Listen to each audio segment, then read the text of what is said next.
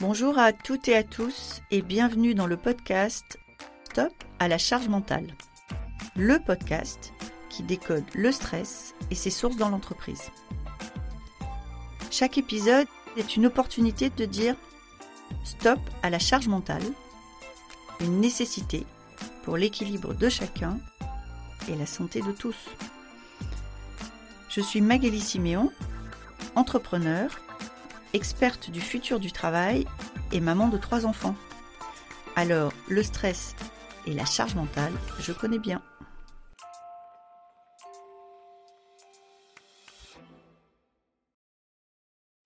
Une des sources de stress au travail réside de façon certaine dans une forme d'inadéquation entre l'organisation des entreprises et les aspirations des salariés, ce qui crée de la frustration, de la lassitude, voire des craquages.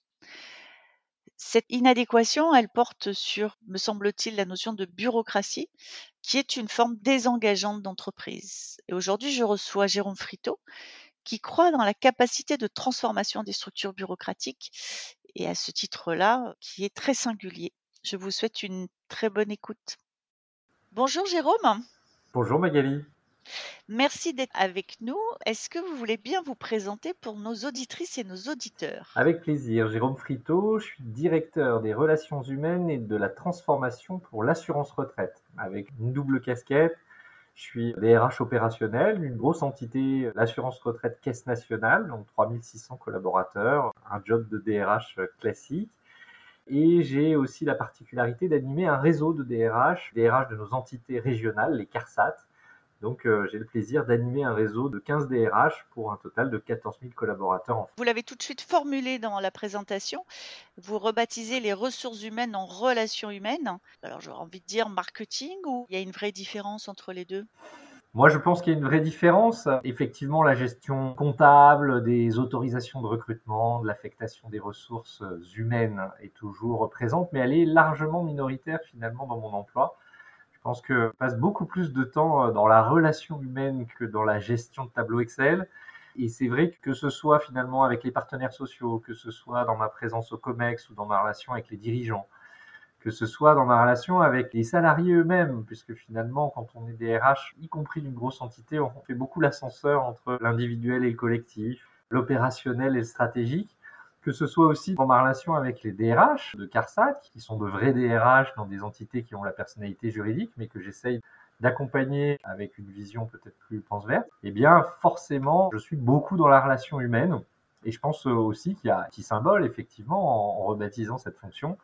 Et je crois qu'il est extrêmement important, euh, à l'heure où on essaye de tout automatiser, on conserve quand même notre valeur ajoutée sur la question de la relation humaine. C'est la question qui me venait, c'est-à-dire quand vous dites euh, à un moment donné, on était beaucoup plus dans euh, le cas de la norme, le process. Est-ce que ça veut dire que cette partie-là a disparu? Est-ce qu'elle a été automatisée et elle a donc pu laisser de l'espace à plus de relations? Elle n'a pas disparu, euh, elle est encore présente. On essaye d'automatiser un maximum de choses, de repositionner justement les acteurs RH sur de la valeur ajoutée et eux aussi sur de la relation humaine. Hein. Je vais faire un clin d'œil à mes équipes euh, de gestion administrative et, de gestion de la paie. On essaye effectivement de capitaliser sur les évolutions technologiques, sur des SIRH plus performants, sur euh, l'émergence de ChatGPT, des IA génératives. On a mis en place un chatbot RH euh, il y a cinq ans maintenant pour essayer d'évacuer les questions récurrentes et de faire en sorte finalement de positionner les acteurs RH sur de la valeur ajoutée. Et puis, bah, moi, mon rôle, c'est quand même de ne pas m'enfermer, je dirais, dans la dimension euh, administrative et, purement régalienne du job. Parce que sinon, effectivement, je vais avoir une casquette qui va me réduire mon champ de vision. Alors, vous considérez que la crise du travail n'est pas récente et qu'elle a démarré il y a plusieurs années. À quoi vous l'avez constaté? Quels ont été pour vous les premiers signaux faibles de cette euh, crise du travail?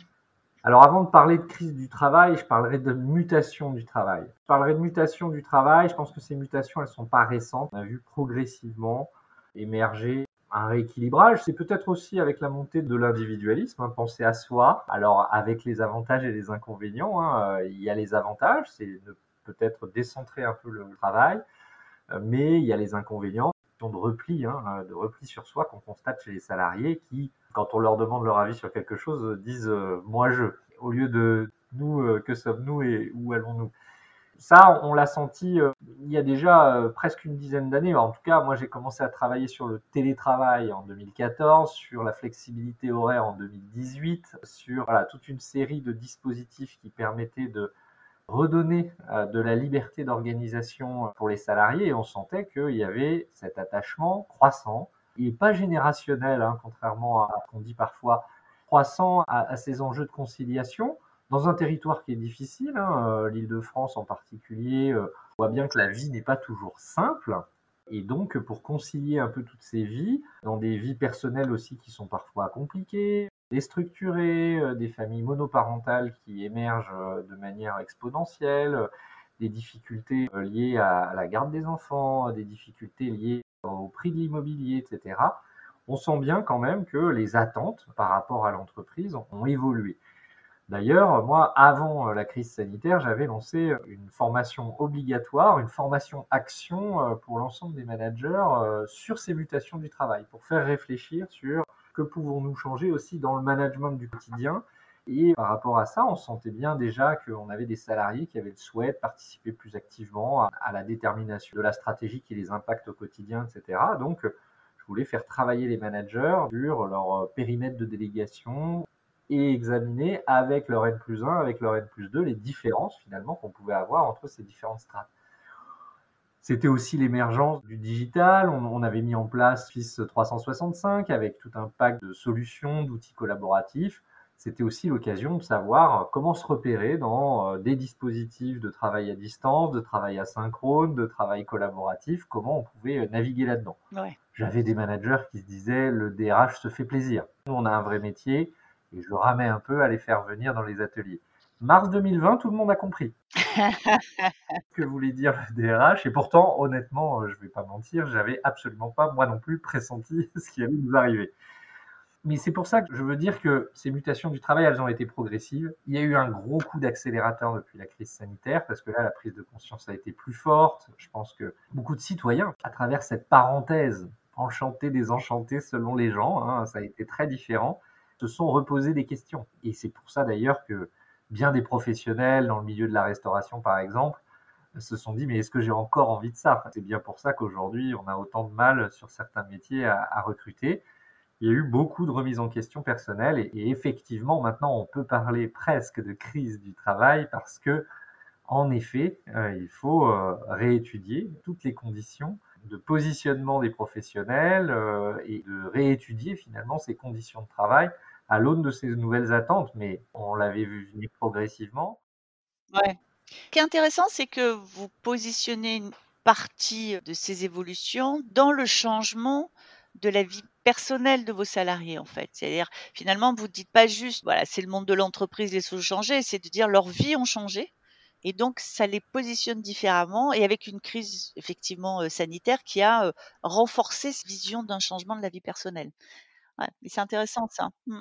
Oui, je, crois que effectivement, enfin, moi, je tire beaucoup d'éléments de stratégie RH des inspirations sociétales. Je pense qu'il faut qu'on tire notre action et examiner le monde de l'entreprise à l'aune de ce qui se passe dans la société. On ne peut pas raisonner en vase clos. on parle beaucoup d'engagement dans les entreprises. On rêverait d'avoir la solution miracle pour euh, les salariés engagés. Hmm. on, veut dépasser la motivation pour aller vers l'engagement. Et quand on regarde les exemples d'engagement viscéral des, citoyens, bah, ces sources-là, elles sont jamais dans le monde du travail, ou très rarement. Ouais. Quand on regarde les motivations et, c'est souvent d'ailleurs sur de la remise en question euh, à partir d'un constat finalement de réaction par rapport à un événement, que ce soit l'engagement climatique, que ce soit l'engagement sur euh, hashtag MeToo, euh, que ce soit l'engagement des Gilets jaunes. On voit bien qu'on a des citoyens qui sont capables de se fédérer et de s'engager, mmh. mais ce n'est pas encore sur des options très professionnelles. Ou alors, c'est des entrepreneurs, parce qu'ils ont un job passion, parce qu'ils vont finalement se positionner sur là où ils ont envie d'être et d'apporter leur valeur ajoutée. Mais alors justement, euh, pour parler du changement des attentes des salariés, vous avez utilisé cette jolie expression que j'avais jamais entendue, la quête d'être passionné. Est-ce que, vu ce que vous venez de me dire, est-ce que le rôle de l'employeur est de passionner? Est-ce que c'est possible de passionner ses salariés justement pour générer ce graal d'engagement? Alors passionné, c'est très dur et je l'ai utilisé à dessein. C'est que, c'est Mhm. qu'effectivement, aujourd'hui, on n'y arrive pas. Je le vois à travers euh, des exemples. On a maintenant euh, des salariés qui nous demandent euh, des ruptures conventionnelles pour devenir naturopathe. Je plaisante souvent, les quadragénaires souvent veulent devenir naturopathes. Les quinquagénaires veulent ouvrir un gîte à la campagne. Il y a des tendances comme ça qui, qui se génèrent. On sent bien qu'à travers ça, il y a des projets de vie. Là encore, hein, je fais le lien entre vie euh, professionnelle et vie personnelle. Mhm. Et là, on sent le job passion. Après, euh, il y a quand même des petites initiatives qu'on peut générer qui peuvent créer des petites étoiles dans les yeux. Nous, on vient de finir la deuxième saison d'un projet d'intrapreneuriat qu'on a baptisé la petite entreprise.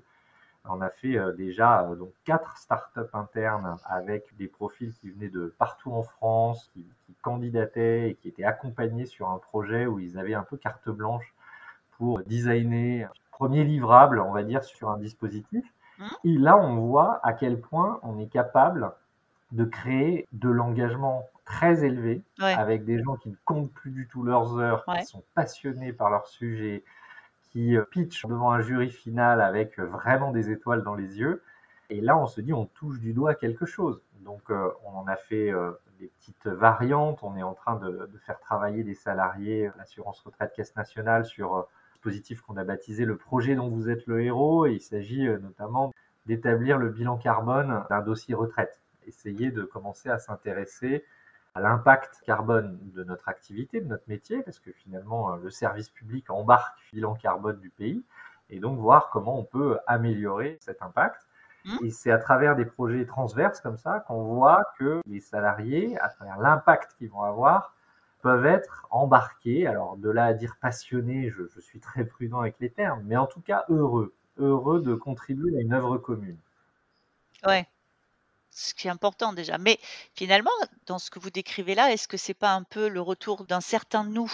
Puisque finalement, vous nous avez dit au début, euh, on est très jeu et on le voit bien, mais finalement, est-ce que vous parlez de projets transverses, je suppose qu'ils sont pas tout seuls Est-ce que c'est pas une autre forme de nous où ils y trouvent du plaisir? Mais je dirais que eux aussi retrouvent le nous. Oui, c'est ça. Sur le- l'expérience d'intrapreneuriat, on voit des gens qui sont de différentes régions françaises et qui ont un peu du mal à se quitter à la fin de l'aventure. C'est-à-dire, on a vraiment un attachement qui se crée alors même que l'expérience est concentrée sur 6 ou 7 mois. Ils sont plus proches des gens avec qui ils ont travaillé pendant cette expérience un peu unique que leur quotidien de travail et leur équipe avec laquelle ils travaillent parfois depuis 10 ans. Mm. Donc c'est un autre nous. Ouais. C'est un autre nous qui se compose effectivement avec une expérience singulière et finalement une convergence de vues et d'engagement Ouais. à la différence du quotidien de travail où on va rejoindre une équipe qui peut être à géométrie très variable avec une place du travail qui peut être extrêmement différenciée. Ouais. Donc finalement, c'est peut-être pas la fin du nous. On va devoir réinventer des nous à géométrie variable, des nous temporaires, Exactement. Des nous choisis. Ce, qui, emmène à un sujet pour le management. Il, il doit finalement s'adapter. On voit bien qu'il y a déjà une adaptation qui doit se faire entre passe de l'égalité à l'équité. Et puis, dans ce que vous décrivez, je passe du standard au sur-mesure, puisque on aura des nous différents. Quand on est dans une entreprise comme la vôtre, qui a un peu une tradition plus tayloriste, comment le manager passe du standard au sur-mesure dans l'accompagnement de ses collaborateurs? Eh bien, il y passe déjà en observant ce qu'il a vécu lui-même. C'est-à-dire que moi, j'ai beaucoup capitalisé finalement sur l'expérience de la crise sanitaire où finalement toutes les inégalités entre les salariés nous ont sauté aux yeux. C'est-à-dire que pendant cette crise sanitaire, on s'est retrouvé avec des managers qui étaient un peu seuls aux manettes, avec euh, un collectif euh, à distance, et qui devaient gérer les salariés qui étaient très isolés, très jeunes dans un tout petit appartement, ceux qui étaient avec leurs enfants euh, confinés avec la nécessité de leur faire école, ceux qui étaient touchés par la maladie, euh, ceux qui étaient aidants familiaux, ceux qui étaient bien équipés euh, avec du matériel très bonne tenue, ceux qui étaient à la campagne qui pouvaient bénéficier d'un extérieur. C'était énormément d'inégalités. Et là, pour le coup, la frontière vie pro, vie perso avait complètement sauté pendant cette période-là. On voyait les enfants passer derrière la caméra, les chats, que sais-je. Et donc, tout ça, c'est un peu euh, intégré finalement dans un, dans un monde où, euh, nous, traditionnellement, la vie personnelle, c'était la vie personnelle. Clairement. Donc les managers ont commencé à devoir faire du sur-mesure. Moi, j'ai fait sauter le badgeage pendant toute la période de crise et de confinement parce que ça n'avait plus de sens. On avait des gens qui n'étaient peut-être plus en capacité de travailler 8 heures par jour en ayant les enfants euh, dans les pattes. Donc on avait fait sauter ça et les managers mm. ont essayé de tirer le meilleur de chacun de manière un peu différenciée, dans un sentiment global de justice sociale, parce que tout le monde pouvait comprendre bah, quelqu'un qui avait le Covid euh, ne pouvait pas se positionner de la même manière que celui qui était en, en pleine forme. Celui qui avait un sentiment d'isolement nécessitait plus de temps de partage euh, des temps collectifs. Et donc, euh, moi, quand on est sorti de cette période, j'ai vraiment euh, engagé le collectif managérial à réfléchir sur cette notion d'inégalité entre les salariés qui reste criante, y compris en période classique. Oui, bien sûr. On a un taux d'emploi de salariés en situation de handicap supérieur à 8%. On a déjà plus de 70% de femmes. On a tous les âges représentés. On a une énorme diversité de métiers, mais aussi de profils. Pas une entreprise qui va aller chasser dans deux écoles en disant on fait preuve d'ouverture, on va dans une troisième, cette année on va recruter à Sciences Po. non, on, a des profils extrêmement différenciés qui n'ont pas toujours les mêmes mmh. capacités, les mêmes possibilités d'impact. Et donc, euh, il est extrêmement important qu'on sorte de cette logique qui est utopique de se dire on va appliquer les mêmes règles à tous les étages de l'organisation en renvoyant les managers à un rôle de boîte aux lettres. Vous avez un process qui est défini tout en haut, vous allez l'appliquer de manière homogène, etc. C'est un métier qui est certes simple, mais qui est inintéressant. Oui, et puis qui répond plus aux attentes des salariés, mais ce qui nous emmène à un sujet sur lequel vous avez fait couler un petit peu d'encre, parce que cette vision égalitariste est aussi une vision assez bureaucratique.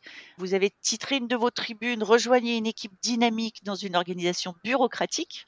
J'ai apprécié particulièrement la formule, puisque j'ai moi-même travaillé dans une organisation euh, bureaucratique.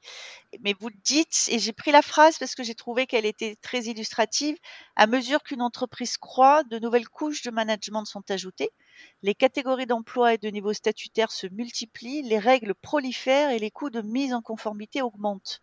Ça ressemble à beaucoup de grandes entreprises françaises euh, aujourd'hui. Comment on sort d'une structure comme ça? Comment on emmène des managers qui ont grandi dans des structures comme ça à bouger vers justement de l'équité plutôt que de l'égalité, de l'individualisation, de l'agilité Comment vous faites? Parce que c'est un vrai enjeu français. Alors, cette tribune, j'ai essayé de m'extraire justement de mon écosystème direct et de raisonner peut-être plus global parce qu'à travers ce que je peux observer un peu partout, euh, et c'est vrai que je pense que c'est incroyable de constater qu'aujourd'hui, au XXIe siècle, positionne Taylor comme le modèle absolu. Oui.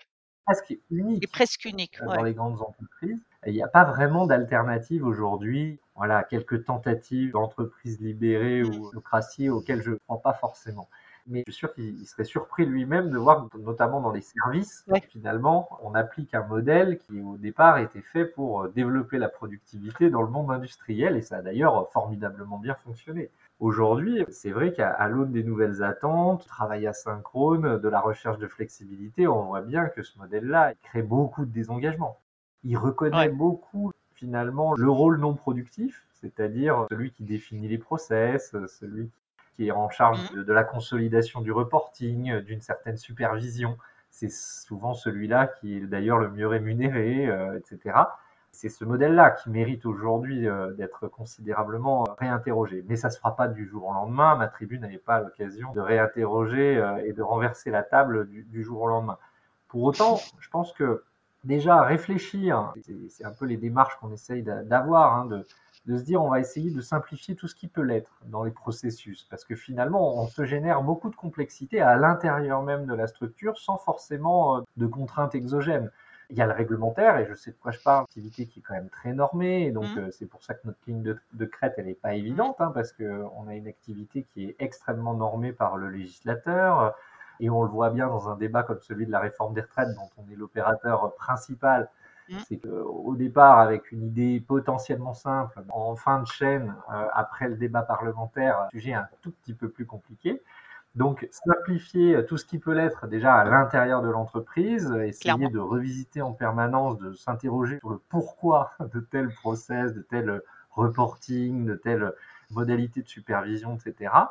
en essayant peut-être d'éviter d'avoir en permanence des créations de postes, de l'appui au pilotage, etc. Parce que les gens, une fois qu'ils sont recrutés, sont positionnés sur des modèles de type PMO, ils ont besoin d'exister. Donc leur existence, ben, c'est d'emparer complète de leur poste et d'inventer en permanence des nouveaux circuits, des nouveaux process, parce que c'est comme ça aussi qu'ils justifient leur rémunération, leur existence, leur place. Et encourager, comme je le disais, des expériences intrapreneuriales. Moi, je crois beaucoup à ça, même si je suis convaincu que l'intrapreneuriat, ça ne peut concerner dans l'entreprise que 1 à 2% de salariés.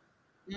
Ça, j'en suis convaincu et j'avais participé à une, recherche euh, collaborative avec des entreprises qui avaient beaucoup plus de maturité que la mienne sur ces sujets, comme Safran qui était très engagé sur la question de l'intrapreneuriat. Il n'empêche que euh, ça envoie un signal. Ça envoie un signal. Et si vous avez des participants euh, plusieurs années de suite qui émanent de différents types de structures dans votre entité, vous avez un germe qui se crée euh, et des salariés qui se disent on peut être les ambassadeurs de nouvelles modalités de fonctionnement. Mmh. Il y a la libération du management, qui est un, élément extrêmement important de mon point de vue, c'est-à-dire dégager une délégation explicite, la plus large possible, éviter que finalement sur chaque interface mail, il y ait toute la ligne managériale en copie, avec l'exigence d'être en copie, avec d'ailleurs maintenant des mm. dirigeants qui ne savent plus euh, où donner de la tête, tellement il y a une prolifération des écrits, des mails, des, notes qui circulent, etc c'est limiter ce nombre de strates managériales et ça pour le coup il euh, faut s'y engager, il faut revisiter, réinterroger ces questions de strates managériales, éviter de créer des postes d'adjoints parce que simplement on se dit oui mais quand je suis en vacances comme ça j'ai un relais. Mmh. Je crois beaucoup aussi au dispositif de l'évaluation, à quelque chose de plus responsabilisant pour le salarié euh, évalué, quelque chose qui permet aussi de favoriser de l'échange, de la discussion euh, sur la charge de travail, sur l'ambiance de l'équipe, je crois que ça aussi, ça porte des germes. C'est pouvoir avoir un contradicteur, que le manager puisse lui-même se faire renvoyer euh, un certain nombre de messages avec euh, la diplomatie nécessaire, mais il faut qu'on arrête de faire des évaluations uniquement chiffrées, verticales, sur la base de KPI, etc. Il faut, de mon point de vue aussi, professionnaliser l'intégration du ressenti des collaborateurs dans les pratiques managériales. Maintenant, il y a des beaux outils euh, technologiques qui le font, qui permettent d'offrir euh, des consoles de pilotage mmh. proprement parler aux managers. Et ça, c'est aussi le moyen de vraiment euh, créer des indicateurs de performance sociale qui permettent de bousculer un peu la seule vision économique. Oui, bien sûr. Mmh. Et puis, j'identifie aussi la nécessité de briser l'exclusivité du travail dans l'urgence.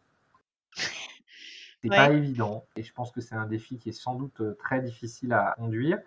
Mais pour qu'on brise cette exclusivité du travail dans l'urgence, j'ai pu tester avec un chercheur euh, le concept d'atelier de dialogue sur le travail, c'est-à-dire essayer de briser justement ce concept de procédure, de processus qui sont élaborés à un niveau qui est un peu éloigné du travail réel, et essayer de rapprocher le prescrit du réel en créant des espaces, des espaces de dialogue où finalement on va réinterroger le mode de fonctionnement, euh, les process, les procédures et euh, finalement faire remonter aux différentes strates, ces éléments de dialogue. Il y a des méthodes qui peuvent se mettre en place.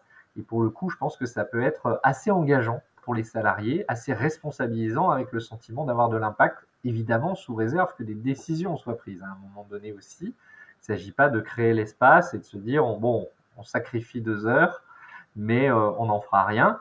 Non, c'est sacrifier temps pour justement cesser de travailler dans l'urgence et réinterroger en permanence. Et la boucle vertueuse se crée avec ce que je disais en tout premier sur la simplification de tout ce qui peut l'être. C'est une sacrée leçon de débureaucratisation que vous nous donnez. Je, rien que pour ça, je vais fortement encourager un certain nombre de mes collègues euh, ou anciens collègues à écouter le podcast parce que je valide toute la liste pour avoir tout vécu, y compris d'avoir créé une dérivation de ma boîte mail pour plus lire les mails où j'étais en copie parce que ça me crée du stress d'en avoir 200 en attente tous les jours et de réaliser au bout de deux ans que ça n'avait jamais posé aucun problème quand même hein, dans les requins. Donc, euh, merci beaucoup. Je, je résiste pas, j'ai une dernière question parce que je vous suis sur LinkedIn avec beaucoup d'intérêt et je constate, dis le mot avec intention, vous êtes engagé avec authenticité, me semble-t-il, en faveur de l'inclusion. Je dis avec authenticité parce que je ressens quelque chose de très personnel et qui n'est pas juste de la marque employeur. Pourquoi est-ce que vous jugez ça aussi important, Jérôme? Je pense qu'aujourd'hui, et certains dirigeants l'ont compris, hein, le rôle de l'entreprise dans l'équilibre de la société, est de plus en plus fort. Parce qu'on le voit bien, le poids du politique s'étiole un tout petit peu. Car on peut le voir au quotidien. On voit bien que tout ne peut pas être normé par des lois, même si je crois beaucoup, et ça a plutôt bien fonctionné en France, les lois qui ont été prises pour euh, l'égalité entre les femmes et les hommes, la politique de quotas, j'ose le dire, a, fait marquer des points hein, sur, un rééquilibrage et, je crois mm. que c'était inévitable, même si euh, j'en discute avec des femmes qui disent c'est quand même euh, dommage d'en arriver là. Oui, c'est vrai. Oui, mais c'est efficace. Mais ça marche et je pense que c'est une étape intermédiaire. L'entreprise doit de la même manière se responsabiliser sur tous les champs de l'inclusion et de la diversité parce que on le voit bien dans une vie, il y a beaucoup d'accidents qui peuvent arriver, des, moments de vie euh, où on n'est plus le jeune ambitieux ou la jeune ambitieuse qu'on était à, 25 ans, euh, bardé de diplômes, en parlant plusieurs langues, etc. On voit bien qu'il y a des moments où, euh, notamment la santé peut avoir des incidences. On voit bien que de plus en plus de monde sont concernés par des situations d'aidants familiaux à un moment donné de leur vie. Il y a donc toute une série de situations qui du coup concernent tout le monde, au-delà du fait que bah, la société, elle est en train de se complexifier, elle est en train aussi de se composer de multiples façons. On a euh, besoin finalement d'envoyer un signal à autant de communautés qu'il y a de situations. Et je pense que les entreprises demain, les plus modernes, celles qui vont se distinguer de leurs concurrents notamment, c'est celles qui vont être en capacité de s'adapter à la singularité, que ce soit les origines sociales, que ce soit euh, l'orientation sexuelle avec, euh, on va dire, euh, la sécurité psychologique qu'elles vont pouvoir offrir aux personnes, de mm. pouvoir parler de sujets qui les concernent intimement ou de ne pas le faire, mais en tout cas de se sentir en sécurité dans, dans l'enceinte de l'entreprise. Je pense que c'est des sujets qui, au-delà de dire de vision personnelle et, d'un certain humanisme que je pense pouvoir euh, effectivement euh, incarner euh, avec authenticité, je pense quand même qu'il y a un vrai enjeu de fonctionner ensemble, de sortir justement de l'individualisme et de capitaliser sur la formidable complémentarité que la prise en compte de cet objectif d'inclusion peut générer en termes de performance aussi, avec des regards différenciés, moi, je le vois au quotidien, on a, cette chance et c'est un atout qu'on a d'avoir une vraie diversité de profils, euh, d'avoir une vraie égalité des chances dans la progression, etc. Et ça crée des choses assez magiques dans la capacité des, gens d'interagir ensemble avec parfois des visions très différentes, en, en, lien aussi avec leurs histoires personnelles, etc. Et ça permet d'analyser des problématiques professionnelles à 360 degrés sans avoir finalement un formatage si on met euh, cinq euh, personnes avec le cerveau très bien fait, mais qui sortent de la même école, qui ont vécu finalement quasiment la même chose, qui ont les mêmes origines sociales sur un problème, il y a quelques cabinets de conseil qui sont bien concernés par le sujet. Bien sûr. Ils voient le sujet de la même manière. Et moi, je suis incapable de distinguer les cinq euh, brillants consultants que je vais avoir en face de moi, parce que finalement, ils pensent exactement la même chose sur le problème. Bien sûr. Eh bien, merci beaucoup et merci pour cet échange, Jérôme. Merci à vous, Magali. Merci beaucoup d'avoir été avec nous aujourd'hui. Cet épisode vous a plu? N'hésitez pas à me laisser une note. Envie d'en savoir plus? Abonnez-vous directement depuis votre appli de podcast préféré. Et si vous souhaitez me confier votre histoire sur le stress en entreprise, contactez-moi via notre site Lily facilite la vie. Le lien est dans la description. Je vous donne rendez-vous la semaine prochaine pour un nouvel épisode de Stop à la charge mentale. Merci et à bientôt